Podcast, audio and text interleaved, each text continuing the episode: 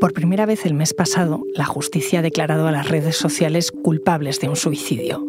Fue el de Molly Russell, una adolescente británica que en 2017 acabó con su vida tras pasar sus últimos seis meses expuesta a contenido virtual sobre autolesiones y suicidio en varias plataformas. Ahora, un tribunal británico ha considerado que las redes sociales afectaron a su salud mental y contribuyeron a su muerte. Soy Ana Fuentes. Hoy en el país, cuando el algoritmo recomienda suicidio.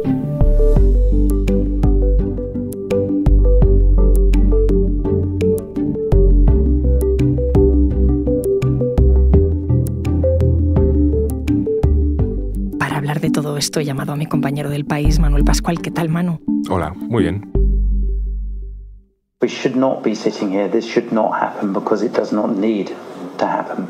But we told this story in the hope that change would come about. And I hope that the world. Cuéntame qué es esto que estamos escuchando. Pues acabamos de escuchar a Ian Russell, el padre de Maury Russell, en la rueda de prensa que dio antes de un juicio que se celebró el mes pasado en Londres. Este caso, Ana, eh, lleva desde 2017 coleando en Reino Unido. Ha sido muy mediático en gran medida por parte de achacable a la labor que ha hecho el padre, ¿no? que ha querido hacer bandera de este caso y tratar de que el ejemplo pues ayudase a otros niños y otras niñas. Este juicio eh, no es un juicio penal, es un juicio forense y esto viene propiciado por una figura que existe en Reino Unido que se llama coroner. Es una figura que no tenemos aquí en, España, eh, a medio camino entre un fiscal y un forense. ¿no? Y esta figura tiene la potestad de iniciar investigaciones por sí misma. Y precisamente pues, lo que se buscaba en, estas vistas era establecer eh, las responsabilidades de eh, por qué esta niña murió. ¿Contra quién era ese juicio? Pues eh, se llamó de aclarar a Pinterest y Instagram, que son las dos redes sociales que esta niña usó muy intensamente antes de aparecer muerta en su casa. Desde luego, esta niña no es la primera que se suicida por eh, habiendo usado las redes sociales. Lo que sí que es nuevo en este caso es que es la primera vez que se llama a declarar a dos redes sociales colgándoles eh, de algún modo la culpa de, esta muerte.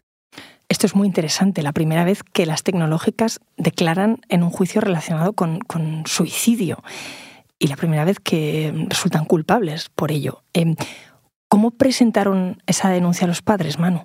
Ian Russell, el padre, después de que muriera su hija, eh, la verdad es que, bueno, imagino que a todo el mundo le pesará, pero les vino muy sobrevenido. No sabían eh, cómo podía haberse suicidado su hija, eh, teniendo una participación bastante activa en la vida familiar, en su instituto. Era lo que se podría llamar una chica normal, ¿no? Entonces se puso a investigar, a, rastrear, bueno, a ver lo, lo, que había hecho en sus redes sociales y vio que durante el último año, seis meses, acumulaba muchos likes y muchos me gustas y muchas búsquedas eh, relacionadas con contenidos que alentaban al suicidio y las autolesiones. Debía ser contenido muy fuerte, porque hubo gente que, un psiquiatra infantil incluso se salió de la sala durante la vista cuando empezaron a, a exponerse lo que había visto la niña. Para que te hagas una idea, el padre, eh, Ian, mm, pues una de las primeras señales de alarma que vio eh, respecto a todo esto fue que en Pinterest, eh, al email de, de, Molly, le llegó un email de Pinterest en el que se le recomendaba tablones de depresión que debería gustarte. ¿Cómo es eso que se le recomendaba? ¿Quién le recomendaba? Pues se lo proponía la propia red social, eh, el algoritmo, el motor, por así decirlo, eh, lo que está detrás de, estas plataformas, ¿no? Pues que a cada uno de nosotros nos muestran lo que más nos gusta, lo que, los contenidos que más buscamos, eh, con los que interactuamos, los que compartimos, los, que, los que ven nuestros amigos, nuestros, nuestros entornos. Entonces, claro, aquí el problema es que si a ti te gusta Messi, pues pues muy bien, ¿no? Te va a dar eh, mucha información sobre Messi, todo tipo de detalles sobre su vida, qué le gusta, qué no le gusta, qué hace su mujer, qué hace sus niños. Pero si te gustan cosas más escabrosas o si buscas eh, eh, maneras de lesionarte, pues claro, sucede lo mismo. El algoritmo perfecciona muy bien y te puede servir información pues muy perjudicial. O sea que no es solo que esas publicaciones eh, dañinas para la salud estuvieran disponibles en las redes sociales de Molly, sino que el algoritmo, lo que dices tú, el motor, la manera de funcionar de esas eh, redes, la metía en una especie de bucle. Sí, eso es. Eso es, eso es lo que sucede con las redes sociales. Y de hecho, uno de los grandes debates, eh, creo yo, de los últimos años relacionado con las redes sociales es cómo gestionar esto, cómo moderar los contenidos, ¿no? que está, algo que está muy de moda ahora con Twitter eh, y la llegada de Elon Musk, ¿no? que él propone pues, que haya una especie de libertinaje tienen que establecer controles y de hecho las, las propias eh, plataformas lo hacen. Lo que pasa es que el volumen de posts y de información que circula por las redes sociales es tan ingente que es eh, prácticamente imposible gestionarlo. Para que te hagas una idea, Ana, en el caso de Molly, lo que consiguió averiguar su padre, después de preguntar a Instagram y de que estos finalmente le, diesen la información, eh, Molly había guardado en Instagram 2.100 posts eh, relacionados con suicidio, autolesiones y depresión, lo que equivale a unas 12 publicaciones al día.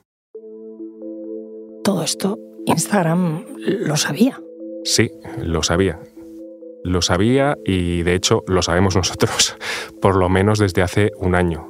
No sé si recuerdas, el año pasado hubo un gran escándalo eh, relacionado con Meta. Bueno, Meta la verdad es que últimamente tiene varios escándalos, ¿no? pero del año pasado fue mayúsculo porque hubo filtraciones de una ex empleada de la empresa eh, en la que se revelaron documentos internos de la compañía que establecían cosas tan tremendas como que los propios directivos de Instagram, que forma parte de, Meta, eran conscientes de que los contenidos y las publicaciones de la red social eran especialmente perjudiciales para las mujeres adolescentes, se ponía.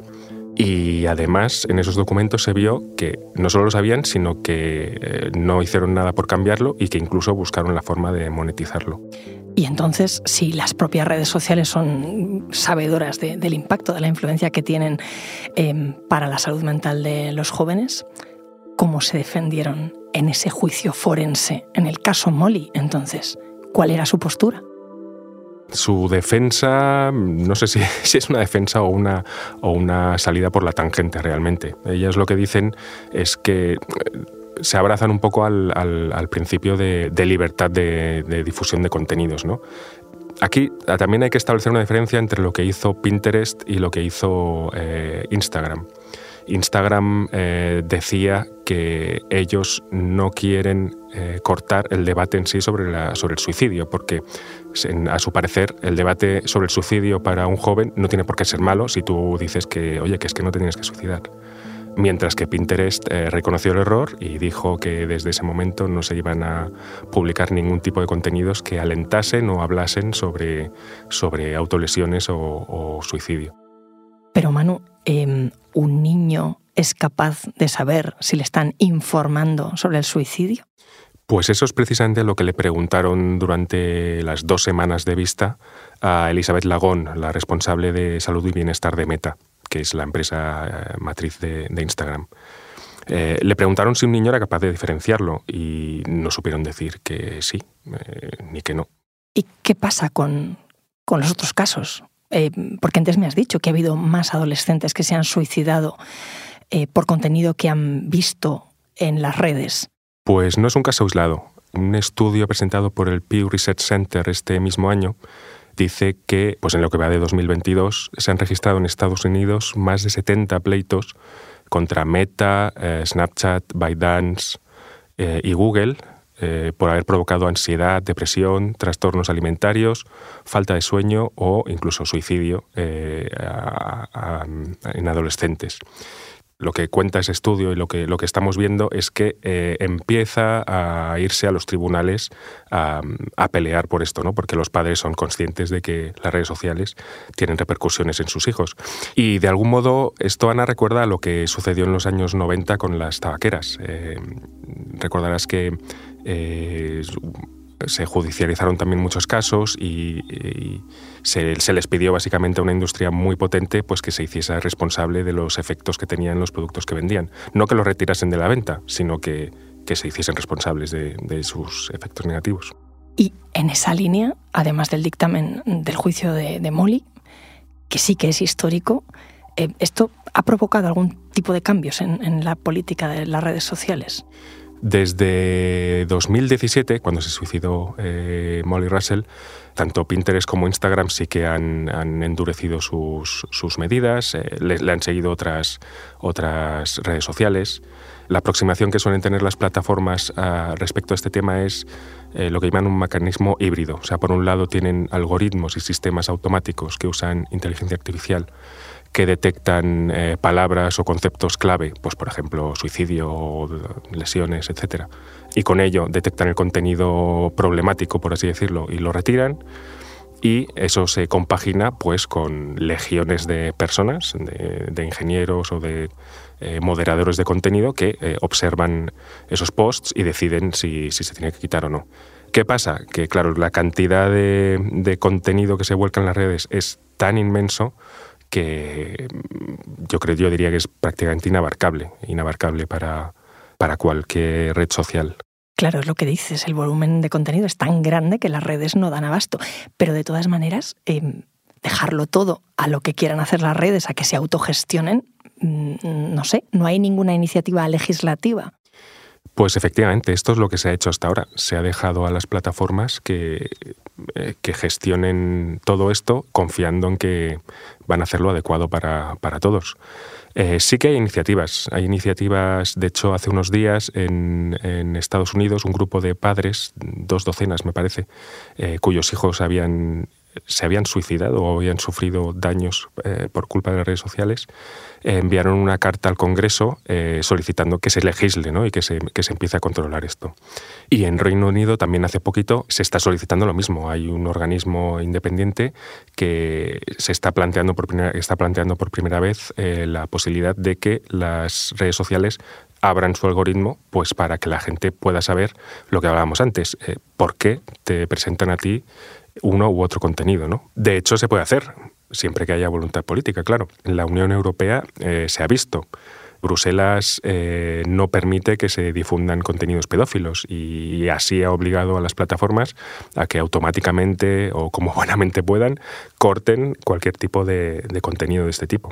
¿Pero y en España? Pues en España mm, el sentido común invita a pensar que seguramente haya habido también suicidios de adolescentes eh, ocasionados por su exposición a, redes sociales.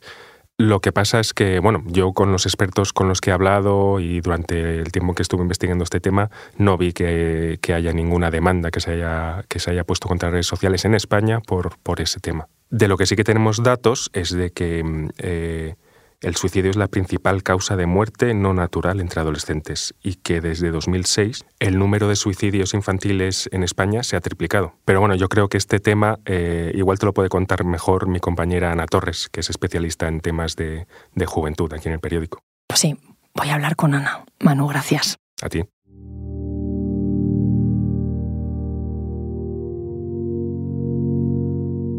Ana, ¿qué tal? Muy buenas. Me decía Manu que en España no hay constancia de denuncias a las plataformas. Pues de momento no es cierto que no tenemos constancia de denuncias por parte de las familias y los expertos nos comentan que seguramente el motivo es que a diferencia de otros países como Estados Unidos eh, o por ejemplo Inglaterra, ¿no? en España no hay esa tradición de pleitear contra las empresas, salvo casos muy claros, por ejemplo, eh, de negligencia médica, ¿no? que ahí sí que es verdad que las familias se animan y denuncian las familias con las que he tenido la oportunidad de hablar con hijos adolescentes con problemas de salud mental sí lo atribuyen al uso de las redes sociales, pero de momento mm, no han rebasado, digamos, esa frontera de la crítica, ¿no? Esta opción de acudir a los tribunales todavía no se contempla en España. Pero el suicidio entre los jóvenes sí que es una preocupación cada vez mayor, ¿no? Sí, sí, sin duda los datos son alarmantes. En España los casos se han triplicado desde el año 2006. Por hablar un poco del perfil mayoritario, sería el de una mujer eh, por intoxicación con medicamentos. Y en 2020 el suicidio fue la segunda causa de fallecimiento entre jóvenes de 15 a 29 años por detrás de los tumores, o sea que sería la primera causa de fallecimiento por causas no, no, naturales. Hasta ese año nunca se había alcanzado una cifra tan alta en menores de 15 años. Hablamos de que 14 menores se quitaron la vida, 7 niños y 7 niñas. Son cifras tremendas. No sé hasta qué punto mm, la pandemia cuenta ahí, ¿no? Exacto. Mercedes Navío, que es coordinadora de la Oficina de Salud Mental y Adicciones de la Comunidad de Madrid, me contaba hace poco que la pandemia y la socialización eh, por vías virtuales ha modificado de una forma radical la experiencia en la que los adolescentes se relacionan entre ellos. Y al final lo que ha pasado es que se han magnificado los factores dañinos, como por ejemplo los del acoso escolar. Ahí podrían estar algunas de las causas. Mientras en países como Estados Unidos ya están litigando, aquí el foco está en los colegios. Como que en, los colegios. Pues por primera vez se ha incluido en un documento oficial una recomendación para que los profesores revisen la actividad de los alumnos en redes sociales. Esto es un cambio mm, bastante drástico. Hasta ahora no se había puesto el peso en el profesorado.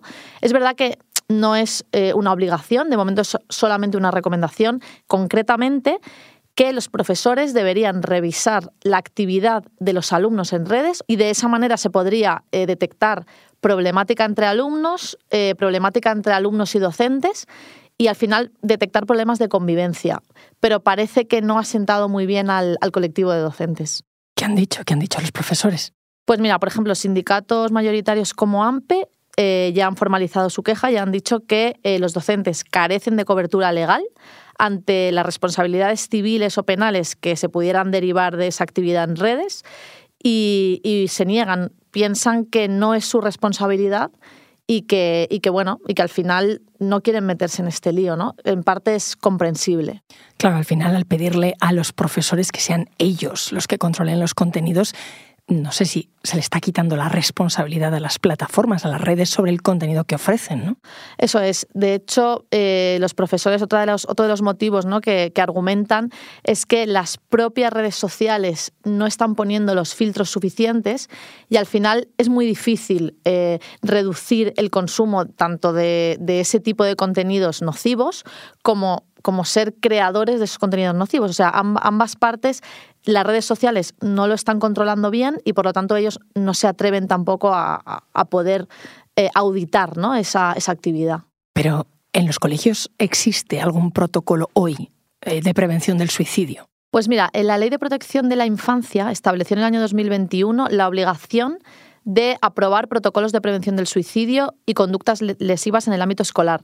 Y muchos centros educativos están empezando ya a aplicar los protocolos. El problema, o, o quizá la brecha que existe aún, es que, claro, la formación de los docentes es voluntaria. Entonces, bueno, al final sí puedes seguir esa guía o ese protocolo establecido, pero es muy importante que los profesores eh, se formen. El problema está adquiriendo una dimensión que, exige medidas preventivas urgentes, que, por este lado vamos bien. Y luego, por dar un dato que yo creo que es bastante llamativo, eh, uno de cada cuatro jóvenes entre 18 y 25 años asegura haber tenido ideas suicidas. ¿Qué están haciendo las redes, Ana? Pues mira, eh, por poner un caso que yo creo que es importante, en Estados Unidos eh, Instagram lo que ha hecho ya es crear un comité de expertos de la salud para que asesoren a los influencers que están cada vez más eh, publicando contenido sobre salud mental para que lo hagan de manera responsable. ¿Por qué? Porque al final estamos hablando de temas mm, muy complejos, como puede ser la ansiedad, como puede ser la depresión o incluso el suicidio, y muchas veces se habla de esto sin tener una noción de cómo puede afectar este tipo de contenidos a la salud de, personas vulnerables, normalmente jóvenes, que muchas veces no saben filtrar este contenido. En España todavía se está estudiando cómo activar una iniciativa similar. De momento, lo que se está haciendo en España, Instagram hablamos, es cuando un usuario busca contenidos relacionados, por ejemplo, con trastornos de la alimentación o con suicidio, de forma automática salta una pestaña con consejos y formas de contactar eh, con organizaciones especializadas. Luego también TikTok eh, se ha puesto las pilas, ¿no? También. Y bueno, cuando alguien hace una búsqueda relacionada con conductas suicidas, aparecen líneas de ayuda para la prevención, como el teléfono de la esperanza. Y yo creo que, bueno, al menos esto es un comienzo, ¿no? Lo que sí es cierto es que el, contenido sobre salud mental en redes está aumentando muchísimo después de la pandemia. Mm, el gran problema aquí es cuando los influencers eh, hablan o, publican contenido sobre salud mental sin haber pasado por un filtro profesional. ¿no? ¿Qué genera esto? Pues al final genera un autodiagnóstico por parte de, los, de algunos chavales jóvenes que no tienen herramientas y lo más preocupante, incluso cambios de conducta. Una de las recomendaciones de los psiquiatras eh, para tratar los traumas es, primero, mm, tratarlos en círculos mm, conocidos, o sea, no salir nunca a la esfera pública hasta que tú no tienes digerido el proceso, el trauma o el problema que hayas tenido. Pero al margen de lo ideal, eh, TikTok o Instagram se han convertido en plataformas sin filtro en, en las que se expresan al final pues, angustias, ansiedades, y eso conlleva el peligro de que la persona joven cambie su comportamiento sin la supervisión de un profesional. Un ejemplo de lo influenciables que pueden llegar a ser los, jóvenes es el caso de la serie 13 razones, que, bueno, para, para quien no la conozca, es una serie que emitió Netflix y va del suicidio de un adolescente, ¿no? Pues a raíz de esa serie, el suicidio aumentó un 28,9% en Estados Unidos, especialmente entre los jóvenes entre 10 y 17 años. Incluso la, revista de la Academia Americana de Psiquiatría Infantil y del Adolescente publicó un estudio alertando de las consecuencias que esta serie había tenido entre, entre los jóvenes. Es decir, que mm, la falta de filtros es patente ¿no? en este caso. Desde luego. Ana, ahora que, ha habido un caso, el primero en el que la justicia declara a las redes sociales culpables de un suicidio, ¿tú crees mm, que dentro de unos años miraremos atrás y veremos el caso Molly Russell como, como referente? ¿Tú crees que va a ser un caso que haga historia, que abra la puerta a que las plataformas pues, tengan que asumir más responsabilidad? Pues a ver, eso sería lo ideal, que, un caso como este llegase a España, pero claro, ahora mismo es eh, pura especulación, no sabemos mm, si esto va a acabar sucediendo. Lo que sí sabemos es que en España vamos a otro ritmo. Como decíamos, está ahora mismo la pelota sobre el tejado de los centros educativos y que se lleguen a judicializar estos casos de suicidio o de comportamientos Em, tan graves ¿no? relacionados con la salud mental es algo que todavía es muy difícil pronosticar. Ana, gracias. Gracias a ti.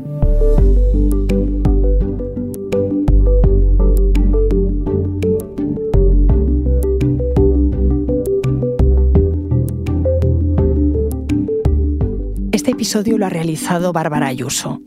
La edición es de Ana Rivera. El diseño de sonido es de Nicolás Chabertidis y la dirección de Silvia Cruz La Peña. Yo soy Ana Fuentes y esto ha sido Hoy en el País. De lunes a viernes volvemos con más historias. Gracias por escuchar.